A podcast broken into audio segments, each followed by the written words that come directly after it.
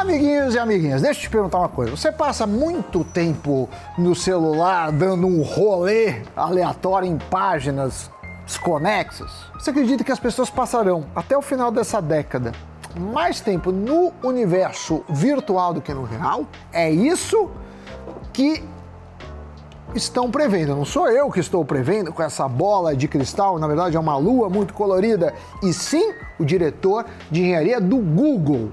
Para ele, até 2030 passaremos mais tempo no metaverso do que na vida real. E sim, meu caro Doni, esse é o tema do Cafeína de hoje.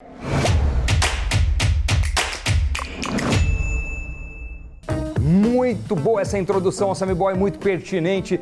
Muitos sabem que essa história toda começou a pegar atração, digamos assim, logo após a mudança do nome do Facebook para Meta, somado ao pronunciamento do Mark Zuckerberg sobre essa nova empreitada, a construção de um universo virtual. Esse é um universo em nuvem baseado em realidade aumentada.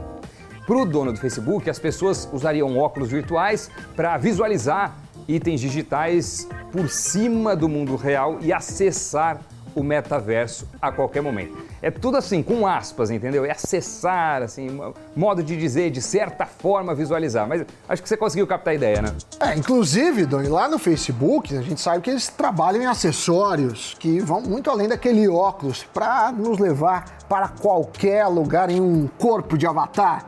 Você, inclusive, poderá estar em dois lugares ao mesmo tempo, ou seja, não será apenas Doni Denucci, o holográfico, que fará isso. O que significa que o metaverso poderá englobar o entretenimento, os jogos, shows, cinema, trabalho, educação e muitas outras vertentes. E isso vai fazer com que se desenvolvam novas empresas e novas tecnologias nesses setores. A Epic Games, desenvolvedora do Fortnite, por exemplo, aposta alto nesse conceito e colocou algumas ideias em prática. Uma delas é que o game realizou shows virtuais, como o do rapper americano Travis Scott, e reuniu 12 milhões de jogadores, até um pouco mais, nesse show aí.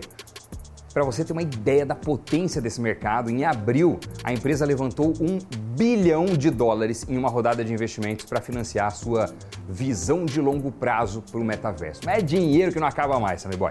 O que sugere que o pulo gato está na criação dessa interação com empresas, marcas, propriedades virtuais. Tudo isso via moedas digitais. A Bloomberg Intelligence calcula que a oportunidade de mercado para o metaverso pode atingir 800 bilhões de dólares, cerca de 4 trilhões e meio de reais até 2024.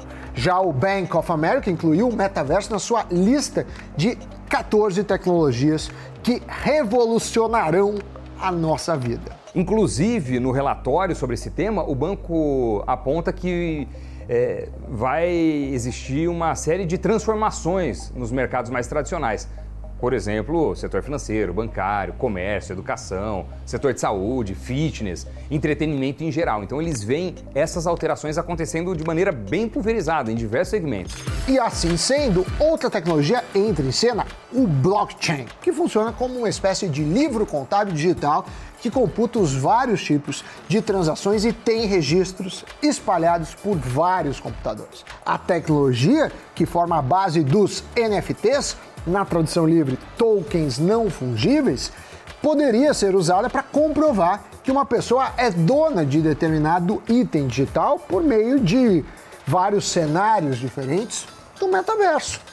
Exatamente, Sammy Boy. No Fortnite, as pessoas compram itens, compram skins, você consegue é, customizar, criar um personagem específico, mudar a roupa dele e tudo mais. É, e essas alterações acabam mostrando que existe apetite para esses itens digitais, né? Tem gente que cria os itens digitais para ganhar dinheiro, marcas que decidem usar o game como uma vitrine para a exposição dos seus produtos, do seu conceito, do, do, do seu logo. É, então, tudo, tudo isso que a gente identifica muito no mundo real também acaba sendo transportado para o mundo virtual, acaba se estendendo ao metaverso. Só que além da Epic Games e do Facebook, Outras grandes empresas estão de olho nessa novidade. A plataforma Roblox, por exemplo, que permite a criação de jogos em ambientes virtuais, tem falado abertamente sobre sua visão para o metaverso. Já a Nvidia, conhecida por suas placas de vídeo, também mencionou o metaverso diversas vezes. A própria Microsoft, criadora do Windows, disse em maio do ano passado ter ferramentas de inteligência artificial e realidade mista para ajudar as empresas a desenvolverem aplicativos, sabe onde? No metaverso. Já a empresa responsável pelo Snapchat trabalha em óculos de realidade aumentada e pode se tornar bem importante no segmento. Isso sem contar nas diversas startups tentando surfar essa onda aí e atrair investimentos de risco. Agora, entre as big techs, as grandes empresas de tecnologia, algumas companhias ainda não fizeram muito barulho sobre esse tema, mas as movimentações, por outro lado, indicam que estão bem de olho na novidade. A chinesa ByteDance, dona do TikTok, se movimentou recentemente no mercado com a compra de um fabricante de headsets, além da desenvolvedora de jogos Real World. Já a Amazon tem uma presença muito forte em soluções de infraestrutura que serão essenciais para concretizar a ideia de um universo acessado por centenas de milhares ou de milhões de pessoas simultaneamente. E até a Disney parece que está pronta para interagir no metaverso. O diretor executivo da Disney, o Bob Chapek, afirmou que o conglomerado está se preparando para dar um salto tecnológico rumo ao mundo da realidade virtual nos seus parques temáticos. Olha que sensacional vai ser isso. Mas ele também disse que a experiência deve ir além e se estender para os ambientes domésticos. Tá cheio de plano, Bob. Mas esse parece ser só o começo, olhando para o campo da educação superior, por exemplo.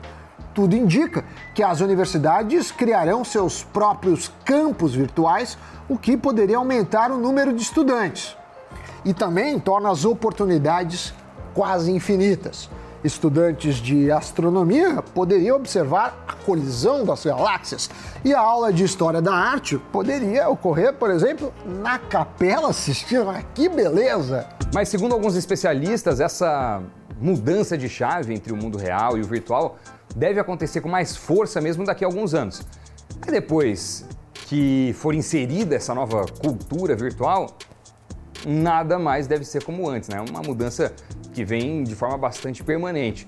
E todo esse novo comércio vai precisar de moedas alternativas que convivam com o dinheiro existente, como dólares, euros, ienes, reais. E o metaverso já tem algumas criptomoedas próprias que rodam em blockchain. E como algumas delas têm tokens nativos, acabam se valorizando com toda essa movimentação, com esse barulho, a respeito do qual a gente mesmo está fazendo um programa.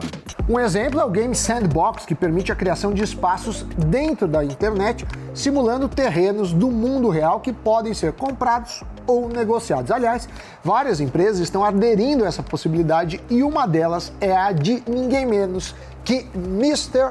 Elon Musk. Aliás, ele já garantiu um terreno da Tesla no The Sandbox. Tem um outro exemplo que é o Axie Infinity. Aliás, tem sido a principal aposta de jogo nesse conceito de metaverso. A criptomoeda do projeto é a AXS. A moeda nativa, a moeda que é usada dentro do jogo, é a SLP. E as duas têm apresentado uma valorização bem forte e vem conquistando cada vez mais adeptos do game. Tem também a criptomoeda Mana.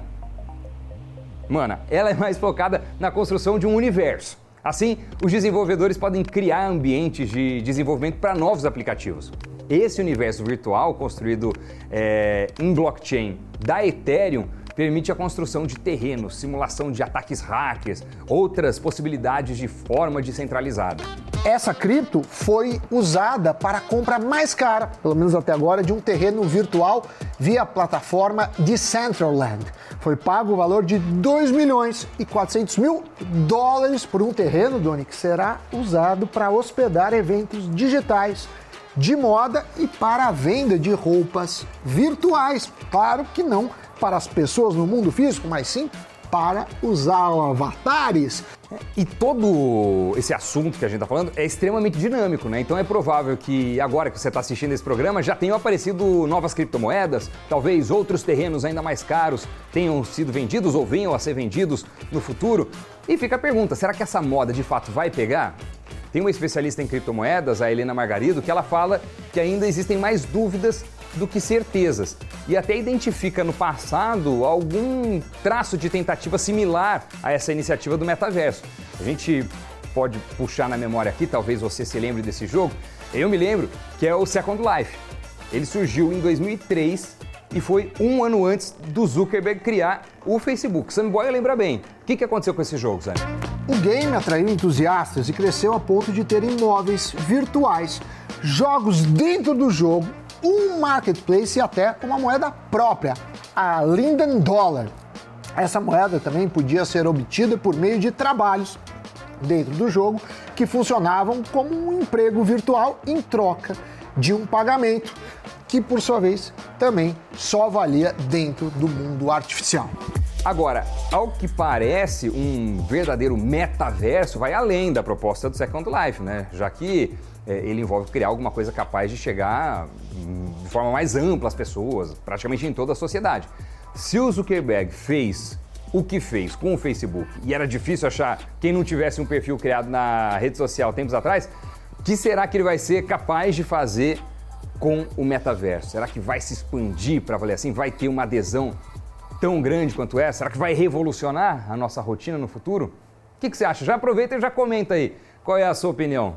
E para responder onde investir no metaverso, vale ficar de olho em todas as empresas que citamos, já que devem surfar bonito na onda tecnológica. Exatamente, Samuel. Eu gosto muito desses temas tecnológicos, dessa, dessa piração, assim, pensando no futuro, o que, que vai acontecer, o que está sendo alterado.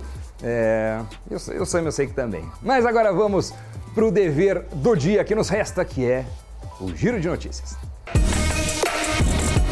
A Taesa arrematou nesta sexta-feira, dia 17, o lote 1 do leilão de transição de energia, ao ofertar uma receita anual permitida de 129,9 milhões de reais. A transmissora disputou o ativo a Viva Voz com a estatal paranaense Copel. O lote 1 compreende duas linhas de transmissão entre Paraná e São Paulo e vai reforçar o suprimento de energia à região metropolitana de Curitiba. A disputa contou com ofertas de 10 outros grupos, como as elétricas Endi Brasil, EDP Brasil, Energisa e Neo Energia. O Banco Central da Colômbia elevou a taxa básica de juros do país em meio ponto percentual para 3%. O objetivo foi conter o avanço da inflação após recente aumento do salário mínimo de 2022. A decisão veio em linha com as previsões de analistas. A privatização da Eletrobras vai ocorrer no segundo trimestre de 2022, afirmou nesta sexta-feira o ministro de Minas e Energia, Bento Albuquerque. O TCU permitiu que o governo avance nos preparativos da venda enquanto avalia o assunto. No entanto, especialistas temem de que não haja tempo hábil para a venda da companhia. E aí podemos partir para uma outra vida que acontece logo depois do Cafeína. Lembrando que nos vemos por aqui no Invest News. Tchau, tchau. A gente se encontra no próximo Cafeína. Tchau!